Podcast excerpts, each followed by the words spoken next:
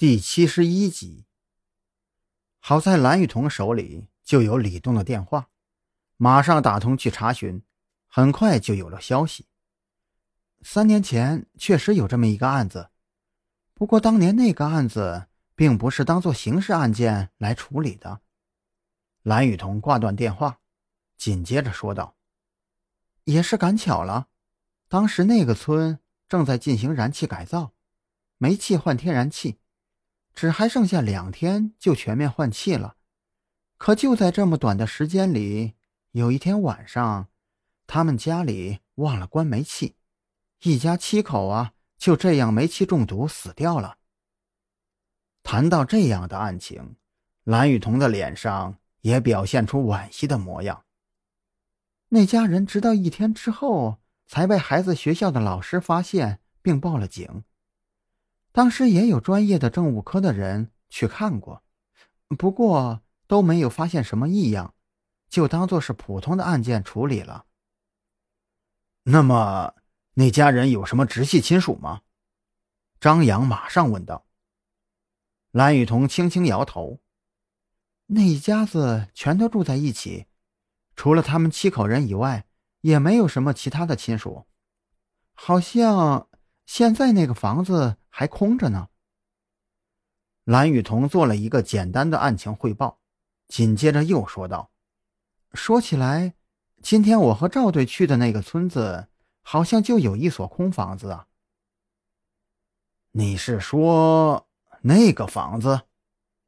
赵军眯起眼睛，好像在我们敲门的时候，旁边有人说过。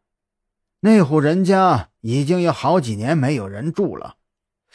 不过，说到这里，赵军话锋一转。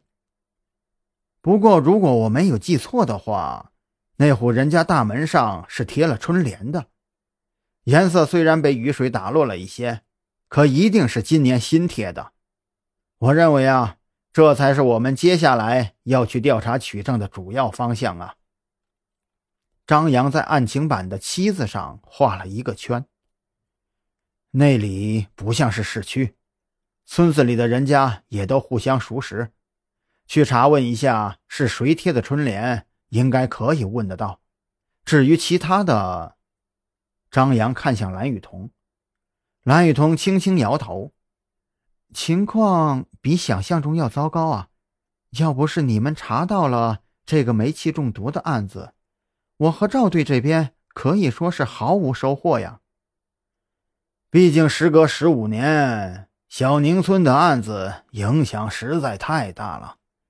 哪怕过去了这么久啊，除了年少不更事的孩子，其他大人都知道这件事，但是啊，谁都不愿意多提一句。加上这些年来呢，一直有人在刻意的散播一些消息，就比如。你们提到的那个老人，他总是说跟这个案子有关的人都会受到诅咒而死，这样就更加深了大家的恐惧啊！赵军摸着自己的小胡子，一点点的分析着。蓝雨桐好像突然间想到了什么事情，那赵队，那我们现在到底要不要把那个老人给保护起来呀？我觉得呀，暂时没有这个必要。这个人呢，几年前我就见过，当时他也跟现在一样。如果凶手想要杀掉他的话，三年前他就应该死了。而且也是同样的道理，他也不会逃走的。等以后发现了什么有价值的线索，再去找这个人也不迟。大家今天都很辛苦。赵军看了看表，张扬今天受伤不轻。我建议你呀，还是去医院检查一下好。